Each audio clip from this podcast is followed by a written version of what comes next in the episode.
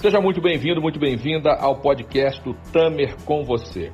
Agora, na nova temporada Livres do Casulo, em que a gente vem mostrar esse movimento de pessoas que passaram pelo nosso método e se livraram do casulo do condicionamento para viver a liberdade de ser quem são e ter a vida que sempre quiseram. Então, se liga nessa nova etapa nessa nova temporada, nesse nosso novo movimento. Hoje eu vou conversar com o queridão, que a gente já conhece há bastante tempo, é uma pessoa que já passou pela nossa metodologia, pelo nosso, pelos nossos treinamentos, pelo nosso trabalho. Ele vai contar um pouco da história dele. Então, pega aí o teu bloco de anotações, o bloco do Tamer, como eu sugiro sempre que você tenha guardado e tenha separado pega a sua caneta, o seu lápis, para você anotar os insights, porque, claro, como sempre, saem muitos insights importantes do nosso, dos nossos papos aqui, da galera com quem a gente conversa. Cada um tem uma história muito peculiar e um aprendizado muito importante para trazer para a gente. Então, se liga aí, pega lá o teu bloco e eu vou pedir para ele se apresentar. Queridíssimo Ivan, muito obrigado a você pela audiência, enfim, pela parceria, pela delicadeza, pelo teu tempo de estar com a gente aqui. Eu vou pedir para você se apresentar, dizer quem você é, contar um pouquinho da sua história e aí a gente começa o nosso papo. Bom, eu sou o Ivan, sou, conheci o, o Tamer, o curso dele já tem mais de 10 anos e eu sou cirurgião dentista, hoje pai de duas meninas, sou casado, realizado profissionalmente e pessoalmente também. E estou nesse caminho aí da busca do, da autoconsciência e do autodesenvolvimento, andando lado a lado, nessa busca e nessa jornada que eu acredito que nunca acaba. A gente vai estar sempre em processo evolutivo. Certo, não tenha dúvida. Você chegou, como é que você chegou na gente, Ivan? A primeira, a primeira pergunta é: você já vinha de algum processo de autoconhecimento, de autodesenvolvimento? Não. O primeiro foi Não, aqui? eu, o primeiro foi aí. Eu fazia um curso de especialização no Rio. Aí a minha queridíssima Márcia Durão foi, fez o curso com vocês e me indicou. Falou, pô, Ivan, vai lá que esse curso aí a gente não indica para inimigos, senão ele pode se tornar seu maior amigo. Ou seja, ela, ela falou assim: não vou te contar muito, não, vai lá e faz. Aí eu fui, entrei, pesquisei, falei, cara, eu vou meter a cara, porque eu me identifiquei. Aí fui e fiz, fiz a inscrição. Na época a gente pegava um ônibus lá na. Antes, Chico, vou te cortar. O que, que te Oi? atraiu você foi pesquisar, foi olhar, olhar na internet. Tinha pouca coisa nossa na época, tinha só um site, né? É, enfim, eu sou de uma escola de treinadores que não, não botava cara, não aparecia, você só conhecia quando chegava no salão. Mas o que, que te atraiu assim para a gente? O que, que, te, que, que te fez escolher e tomar a decisão de vir fazer o treinamento? Qual foi o ponto de conexão? O ponto de conexão foi assim a questão do do, auto, do autoconhecimento, do autodesenvolvimento mesmo, que eu via que ali o trabalho era sério e que eu buscava isso. Era alguma coisa assim que na minha vida eu não tinha muito consciência das coisas, fazia mais as coisas mais por impulso. Então eu queria me, me alinhar. E ali eu via assim os depoimentos, que tinham alguns depoimentos que não eram tantos, mas é, principalmente com a Márcia, a gente conversando e eu queria ser um cara mais seguro, ter mais atitudes. Então, ali eu senti que tinha alguma conexão que eu poderia me levar a esse caminho. E quando eu fiz, foi. surpreendeu mais ainda. Aí conta, aí você chegou lá no ônibus, a gente fretava um ônibus para trazer para cá, quando eu te interrompi. Ah, chegamos lá, ninguém se conhecia, né? aquela galera esquisita, todo mundo se olhando, meio, meio que julgando, entre aspas, né? Entramos no ônibus, partimos para Terê, para Terê. Chegou lá, foram três dias. Foram os três dias mais incríveis da minha vida, assim, que no início dessa jornada aí. É, o que é que trouxe você aqui? O que que fez com que você viesse para cá com a gente? Então, eu me percebi é, muito. Qual era o seu momento de vida, né? Qual era o seu momento de vida? Qual era o seu maior problema quando você veio para cá?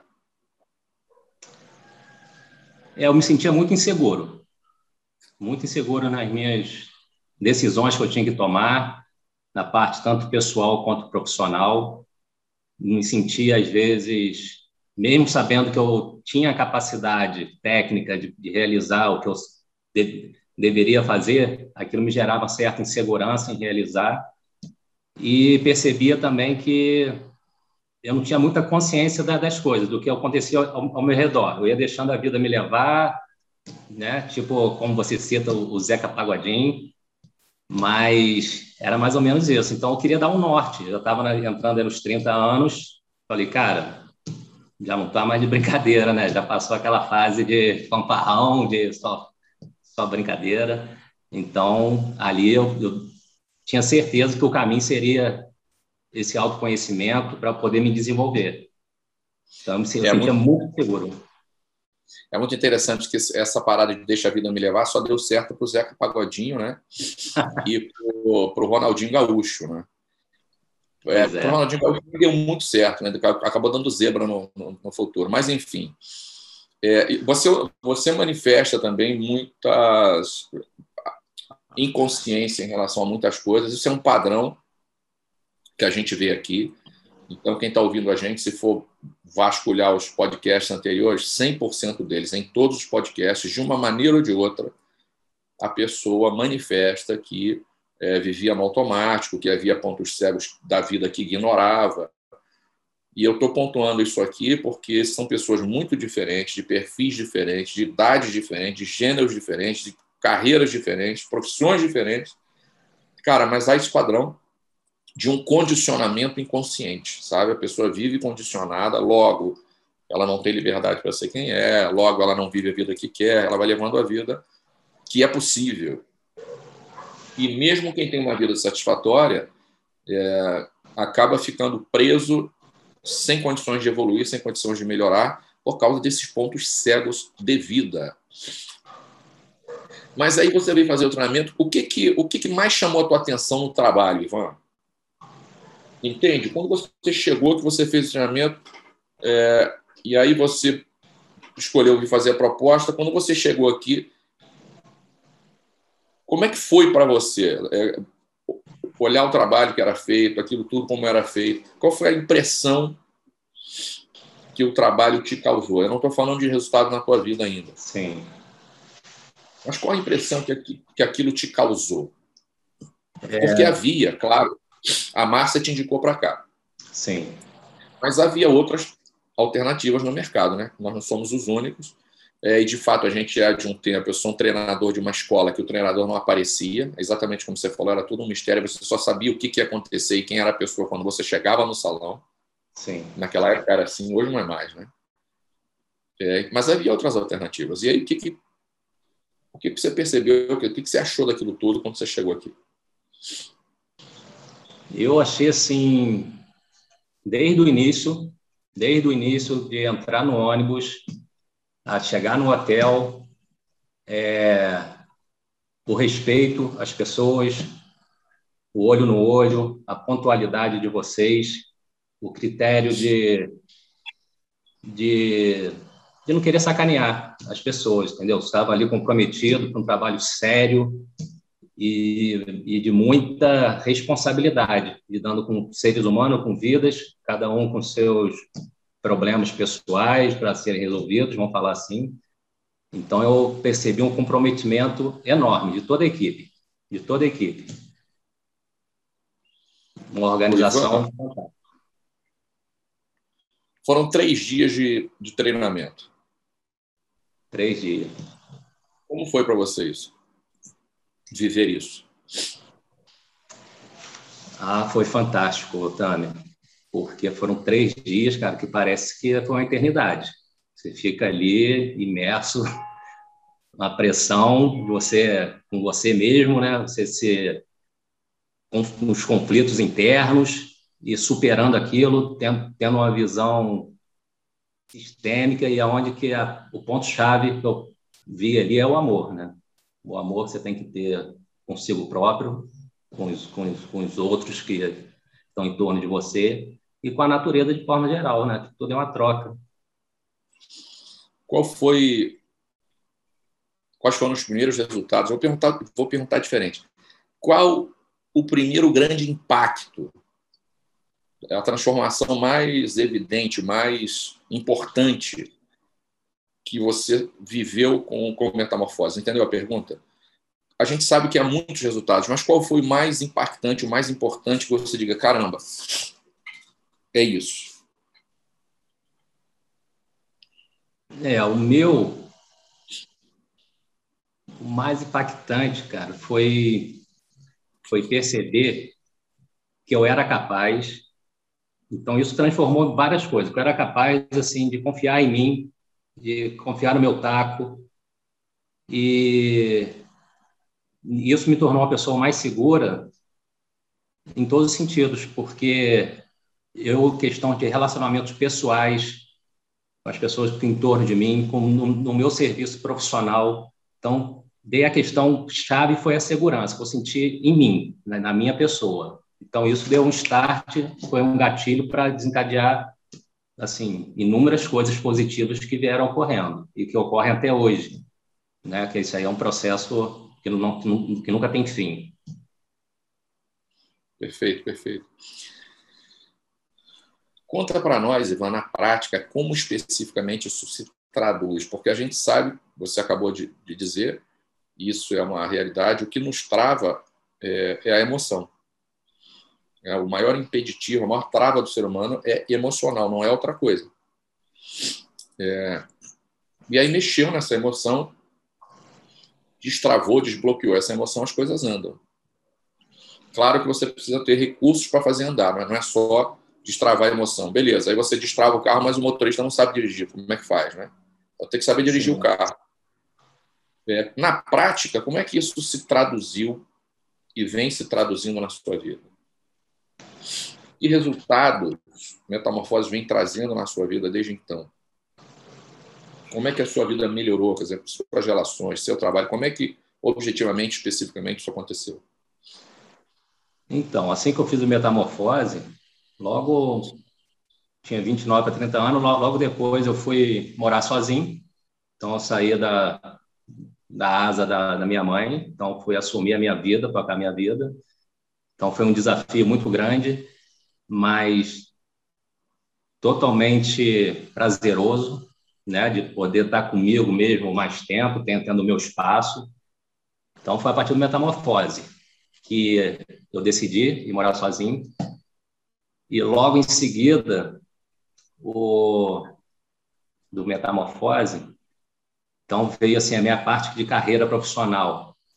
Eu eu comecei a, a ter mais segurança, mais paciência comigo mesmo, em, em gerar o resultado que eu queria, que as coisas não são um passe de mágica, então aquilo era, era uma construção a cada dia. Então eu vim evoluindo tanto profissionalmente como pessoalmente e foi a partir do Metamorfose, depois desse trajeto, que eu fui, comecei a morar junto com a minha esposa atual. Nós tivemos duas filhas, temos duas filhas lindas, maravilhosas. Então, assim, eu, me sinto hoje, depois desse início, né, nessa jornada aí, uma pessoa muito mais centrada, mais segura do que quer fazer, sabendo que tudo tem seu tempo, não adianta querer passar na frente de ninguém, de querer sacanear ninguém. Acredito muito no ganha-ganha, nesse mundo competitivo que nós estamos aí. Então, isso, essa filosofia que vocês nos deram aí, porra, isso aí é fantástico, cara, para toda, para tudo, na, em todas as áreas da vida, entendeu? Essa competição, essa ganância das pessoas estarem aí, um querendo comer o outro para conseguir se levantar na vida. Então, isso para mim foi um dos grandes pontos positivos de ter essa consciência do ganha-ganha, todo mundo tem seu espaço, você não precisa estar ali competindo com ninguém, a não ser consigo próprio, está sempre, sempre se superando. Né? Eu acho que o maior adversário nosso somos nós mesmos. Então, isso aí foi um ponto fundamental. Eu acho que chave na, na minha vida foi isso aí. Está sempre tentando me, me superar nos meus limites, nas minhas fraquezas, né? E também exaltando as minhas qualidades, né? Porque é o ganha-ganha. Então, acho que o ponto-chave é isso aí, é essa visão sistêmica e ecológica que você nos passou aí, que abriu a nossa visão. Cara, a gente fala sempre isso aqui. Essa semana a gente estava falando disso. Quando você fala de desenvolvimento humano, desenvolvimento pessoal, é, as pessoas pensam em, em técnicas, né? Passes mágicos. Tem técnica? Tem. Tem mágica? Não. A mágica é você, se há, a mágica é você mudar a sua visão de mundo, a sua percepção de mundo. E você usou uma palavra que a gente usa aqui com muita frequência, né? aqui dentro, nos bastidores. É, o que transforma não são as técnicas. As técnicas existem para você manifestar a pessoa que você é, para você viver a vida que você quer. É, o que transforma as pessoas é essa filosofia nova de vida. Então a gente não propõe mágica, a gente propõe uma nova forma de vida, uma nova filosofia de vida. Isso é que muda a vida, na verdade. Isso é que muda a sua visão sobre si mesmo, sobre as pessoas, sobre o universo, sobre a vida. E a coisa toma uma outra direção, né, cara? É, é, é, essa é a nossa pregação aqui, né? Essa é a nossa proposta. Porque aí você mudou a filosofia de vida da pessoa, muda tudo. Né, cara? Daquele momento a vida é outra, a pessoa é outra. Não dá nem para fazer comparativo com, com, com o que existia antes, né? É uma coisa. Você que é pai agora, quer dizer, como é que você ia criar suas filhas? É, em que direção de vida você ia dar para elas com aquela visão de mundo que você tinha anterior, né? Inconsciente, porque o segundo que você manifesta de inconsciência sobre muitas coisas, de insegurança, porque os filhos aprendem com os pais, né, cara? Então, imagina se as suas filhas aprendem um padrão de insegurança, um padrão de inconsciência sobre as coisas, um padrão competitivo, né? já começa o sofrimento já desde criança, que é o que os pais fazem, né? Os pais botam as crianças para competir já desde cedo, na natação, no judô, no jiu-jitsu. O pai já bota no esporte que é para o filho virar bicho, né? Virar que nem o leão e a gazela, né? Corre, quem correr primeiro ganha a briga. É, isso, esse é um padrão que a gente vê nos pais. Faz sentido para você? Total, total, total. Total. Como é que você. Como é que você, Ivan, é uma pergunta interessante sobre o que eu falei agora. Como é que, que paralelo você faz com o Ivan anterior e o, e o Ivan de agora? Pai, entende o que eu estou dizendo? Como é que você se percebe como pai agora? De duas ah. meninas, é uma brincadeira, uma brincadeira, e o paralelo com a pessoa que você era antes. Pessoa que você era, digo, uma pessoa condicionada, né? Porque nós nós nascemos para dar certo. Aí entra o condicionamento da sociedade, da família, da religião, e a gente vai virando uma outra coisa. A gente vai ficando inconsciente do nosso potencial, daquilo que precisa melhorar, enfim. É, é que nem é que nem o, o, o, a lagarta que vai virando a lagarta que anda devorando tudo, é o que eu digo sempre. Né? Então, a lagarta é questão da competição. Vamos devorar tudo, vamos acabar com tudo. Aí esse indivíduo entra num processo de desenvolvimento pessoal e ele vira crisálida, que é o processo intermediário, é o processo do casulo. Né? Só que o casulo é uma desconstrução da pessoa que você era para você se tornar uma pessoa, a quem de fato você é. Porque a borboleta é a melhor versão da lagarta. A borboleta está na lagarta. A borboleta não nasce de borboleta. A borboleta nasce de lagarta. Mas é preciso entrar num processo de desconstrução, de desenvolvimento pessoal, para você ganhar novos, alçar novos voos. Né? Então a pergunta é: que paralelo você faz com o pai que você é hoje e a pessoa que você é? Pô, é um, é um abismo muito grande, cara. É um abismo enorme. Pô, eu era um fanfarrão também.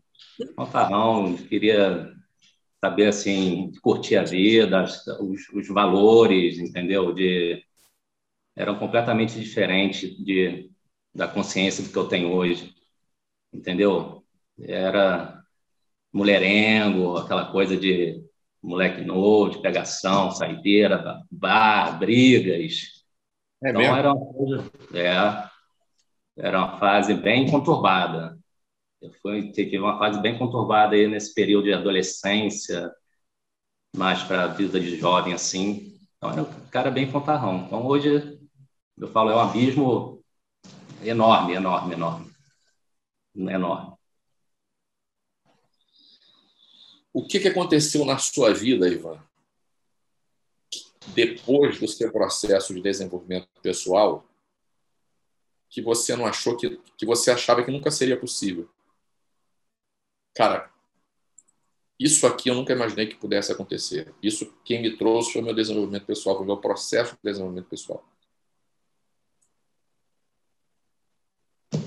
Então, o meu processo de desenvolvimento pessoal que eu vejo assim marcante é, é dessa consciência mesmo de, de, de, assim de eu saber que eu sou capaz, que eu, que eu posso fazer tudo o que eu quero sem passar por cima de ninguém então, poder estar aqui hoje conversando com você cara a cara, vamos falar assim, eu tinha umas certas coisas assim com autoridade, né? Então, hoje eu me relaciono nos meus cursos que eu vou com, com, com os meus professores, com meus mestres, de igual para igual, conversa olho no olho, entendeu? Conversa, de amigos mesmo, eu acho que entre, entre seres humanos, né, que nós todos somos irmãos, então não tem essa de, de achar que um é superior devido à, à qualificação técnica ou não. Então, eu acho que isso foi marcante de eu poder estar conversando e me relacionando pessoalmente com qualquer pessoa. Era, isso era um limitador antes? Né? Era um limitador.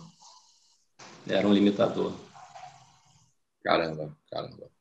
Ô, Ivan, como é que você vê, cara? Você, você se considera uma pessoa mais livre hoje para viver Total. a vida que você quer?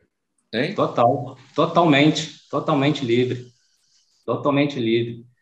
E eu tô nessa jornada aí. Agora há pouco mesmo eu, assim, o que me incomoda hoje é ficar na zona de conforto. Hoje eu ficando na zona de conforto, tô, aquilo ali me incomoda, me, me aniquila. Eu mesmo entrei em outra, em outra área da, da Odonto aí, sair da minha área de conforto, que eu estava ali que eu dominava já há anos, para encarar outra, outra área que a princípio não tinha nada a ver dentro da, da odontologia. E estou lá firme e forte. Me chamaram para ser monitor agora. Então, estamos voando. Vamos, vamos descobrindo novos horizontes aí. Bem legal. Como é que você vê o mundo, Ivan? Como é que você vê o mundo, o mundo hoje, cara, com a tua visão? Como é que você vê a forma como o mundo funciona? Então. Aqui você atribui. Então, fala aí. A forma como o mundo funciona é, é paralelo, né?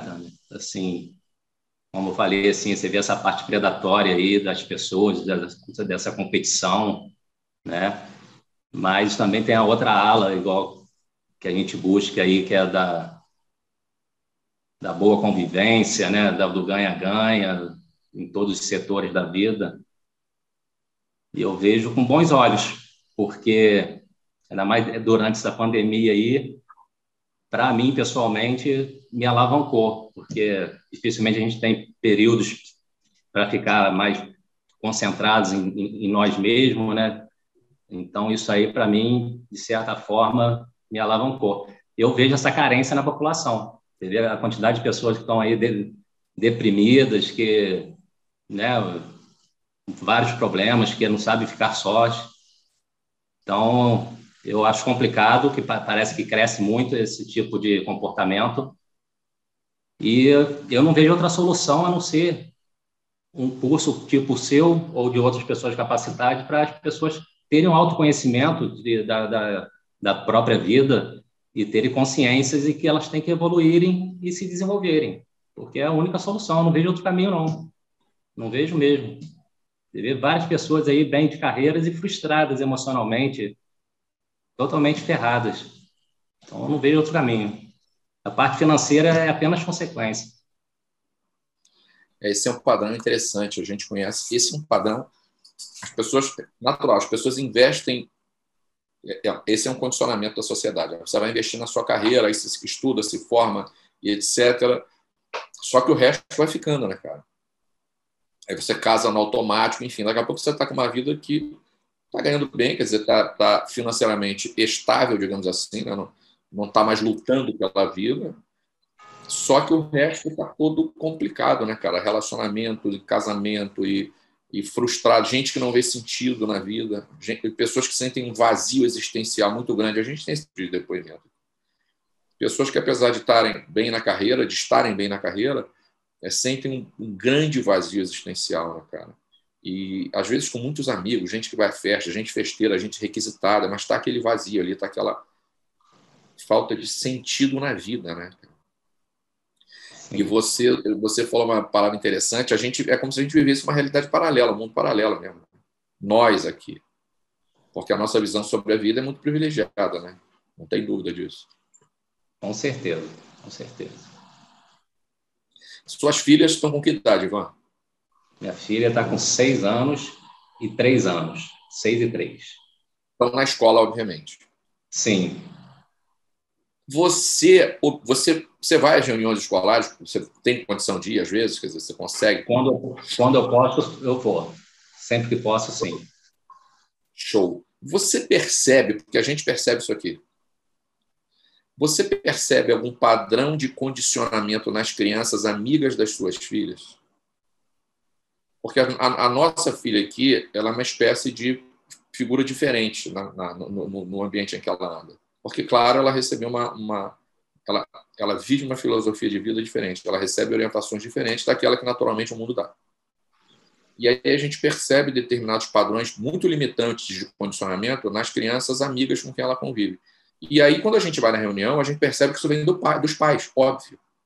Sim. Você percebe os mesmos padrões nos pais. Então, o menininho que é agressivo, que bate no outro, você chega na reunião, o pai está avançando para bater no, no, outro pai, sabe? É assim. A gente percebe isso aqui. A gente tem inúmeros, inúmeros casos desses para contar. Você observa isso aí? Você tem chance ah. de observar isso aí? Já teve essa oportunidade? É, a gente vê algum, alguns padrões assim que que está na cara, assim, que vem de padrões relacionados aos pais, né? Eu não, eu não, eu não vivencio direto, a gente vê a questão assim de comportamentos mesmo, de saber dividir as coisas, de saber esperar a sua hora, entendeu? Então, vários, várias coisas assim que você observa que vem, vem da base, vem da família. É, e se não tiver um trabalho de desenvolvimento pessoal sério, fica muito complicado, né, cara?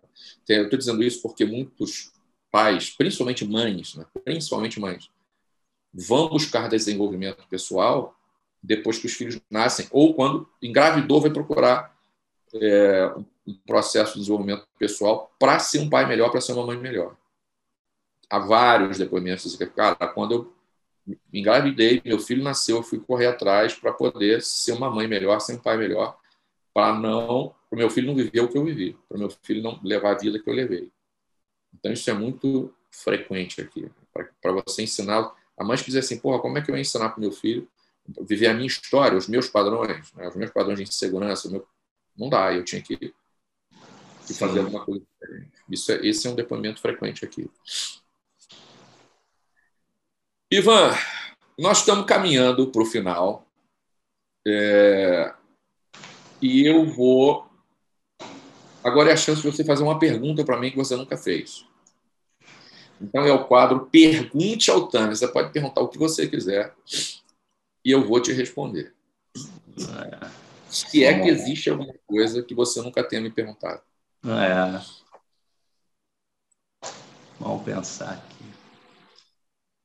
É uma pergunta assim de como como a gente fazer para a gente manter a nossa espiritualidade, nossa parte espiritual, né? Assim, a nossa parte espiritual está alinhada, tá alinhada com a nossa filosofia de vida, né? Então, assim, tem, tem uma espiritualização. Então, como manter isso aí alinhado? Não sei se eu fui bem claro. É, não sei. Eu vou te responder. Vamos ver se eu vou ser claro na resposta. E aí, tá. A gente vai entender se eu entendi a pergunta. Show. Cara, Ivan, é... depende do que a gente entende por espiritualidade. Né? Então, por exemplo, é, é possível, mas é muito desafiante para uma pessoa em desenvolvimento pessoal profundo e sério é, ter uma prática, digamos, religiosa.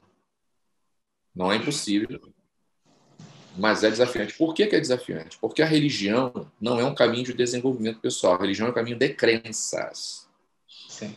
E crenças, em geral, limitantes. Você não pode isso, você não pode aquilo. Se você fizer isso, você vai para o inferno. Se você fizer isso, você não sei o quê. Se você não fizer... Então, o que é que essas coisas trazem para a pessoa? Elas condicionam as pessoas. Bom. Então, é... e por que, que eu estou dizendo isso com essa tranquilidade? Porque eu fui sacerdote religioso durante longo tempo da minha vida durante a maior parte da minha vida. Eu fui é, religioso praticante. É, então, eu, eu, eu galguei todas as funções dentro da, da minha religião, né? desde que eu comecei até chegar no topo da, da hierarquia sacerdotal, digamos assim. É, e, aí, e, aí eu vi, por exemplo, pessoas, só para citar um exemplo, né? É, homossexuais, né, ou, enfim, de padrão de, de, de, orientação sexual diferente daquela que a religião impõe e acredita ser a única aceitável. E essas pessoas viviam em conflito. Então isso impedia que elas fossem quem de fato quem de fato eram. Então você via homens homossexuais se casando com mulheres, por exemplo, heterossexuais. Né? Então, o indivíduo, por orientação sexual, deveria estar numa, numa relação homoafetiva, não, ele estava num outro tipo de, de relação. E aí lá na frente dá problema, né? lá na frente separa, aí já está com filho, aí é uma coisa traumática, enfim. Então, a, a, religião, via de regra, traz muitas crenças que são limitantes, que são limitadoras.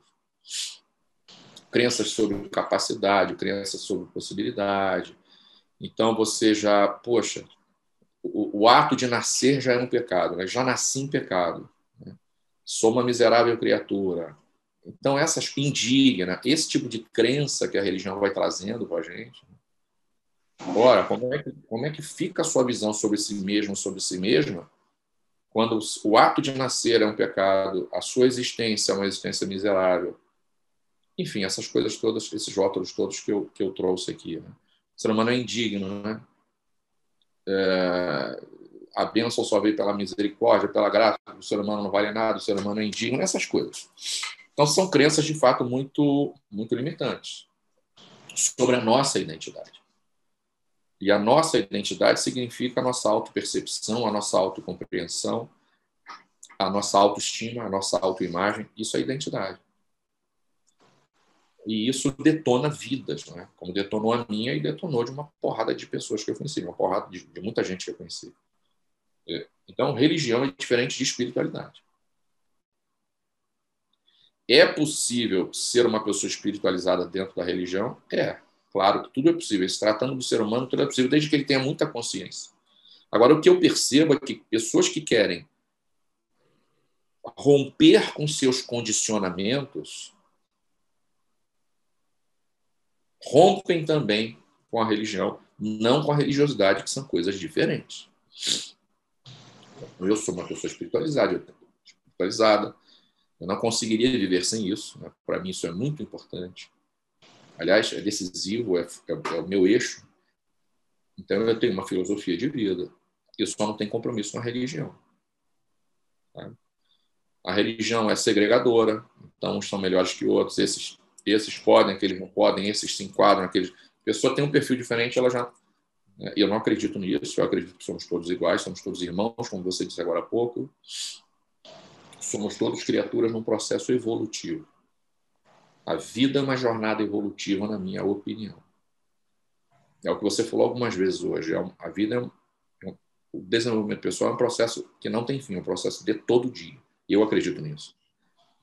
É, a religião não tem esse compromisso, e, e muito dos, em muitos dos casos, em muitas das vezes, ela é um impeditivo a esse processo evolutivo. Então, eu, por exemplo, me tornei uma pessoa muito melhor, com uma visão de mundo muito mais rica, muito mais inclusiva, muito mais é, sistêmica, depois que eu rompi com a religião. A religião travava a minha vida pessoalmente, profissionalmente, enfim, me travava de tudo que era, que era jeito.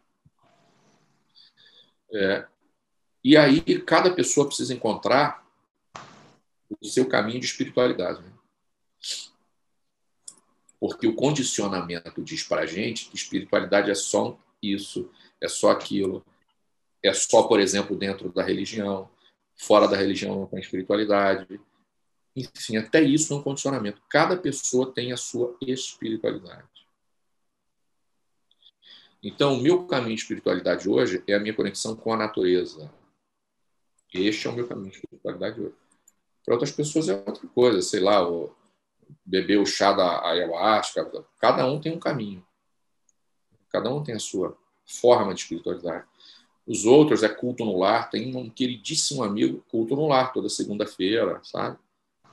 Aí lê o evangelho, aí oram, rezam. Uma pessoa altamente espiritualizada que não frequenta a religião, que não tem parte com religião, mas que tem uma, uma o princípio espírita kardecista aprendeu em casa, e claro que ele não é espírita, ele não, não frequenta centro espírita, mas faz o seu culto no lar, vive segundo uma filosofia de vida sistêmica. Então, cada pessoa precisa encontrar o seu caminho atrelado à sua filosofia de vida. Essa que é a parada. Eu estava fazendo uma mentoria semana passada com uma galera do meu treinamento, e uma das pessoas disse, que é, que é o Jean, que você conhece, que é músico, ele falou, cara, você falou uma coisa, ele me disse na hora, que fez todo sentido agora, porque o meu meio de conexão é a música. Sim. E você tem, porra, eu, eu, tenho um artista que eu adoro, que eu sigo há muitos anos, que eu, eu começo os meus dias escutando um CD dele, sempre o mesmo CD. O cara é o Marcos Viana, que é um grande compositor brasileiro, um grande músico, musicista, instrumentista, multi-instrumentista.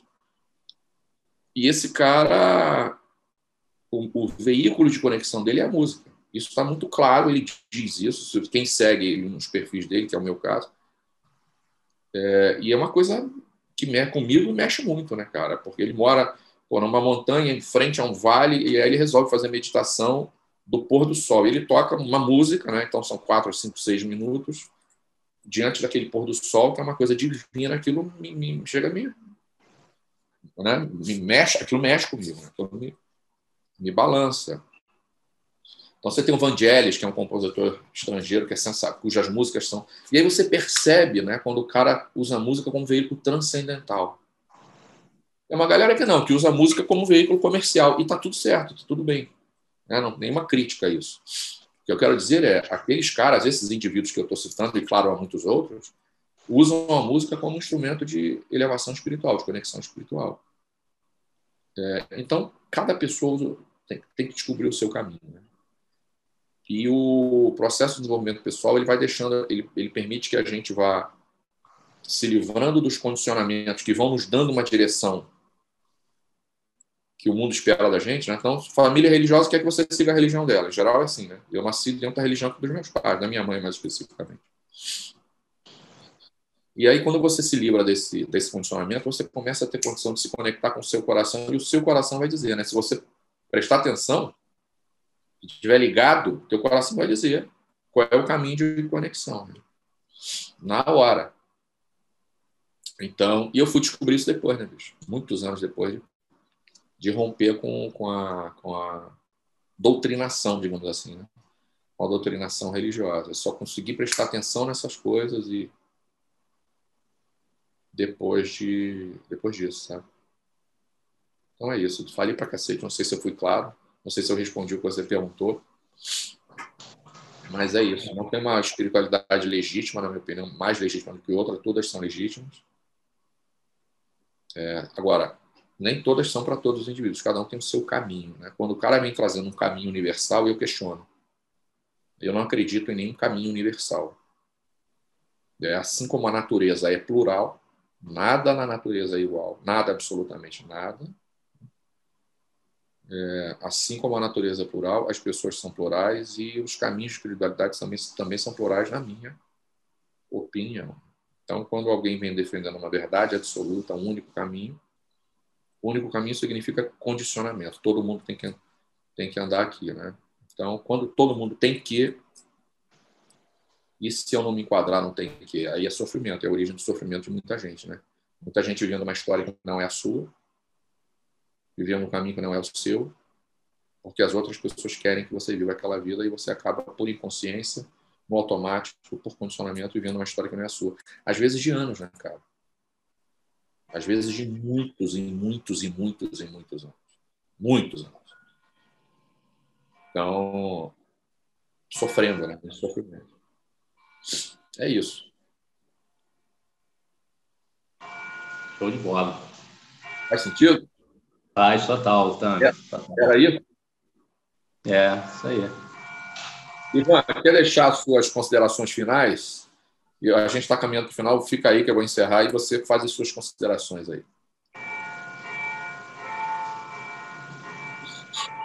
Tá ok. É... Queria mais uma vez agradecer, né? Que eu acho que a palavra é agradecimento mesmo por todo o conhecimento que você tem e faz a gentileza de nos passar. Então, a palavra é gratidão. Gratidão mesmo, tá? Gratidão Axé. eterna. Axé. Cara, eu quero agradecer o teu tempo, a tua paciência, é, a tua confiança, a parceria de tantos anos e tantos anos. E dizer que a gente está aqui junto e misturado porque deve é. E vai ficando por aí que eu vou encerrando. Valeu. Muito bem. Para você que nos segue, é, se liga, porque toda segunda-feira, às sete da manhã, tem um novo episódio deste podcast. Às segundas, quartas e sextas, às 19, live de conteúdo no Instagram. Segue lá. Claro, você pode nos seguir no YouTube, enfim, todas as redes. Tem muito conteúdo aí gratuito para você.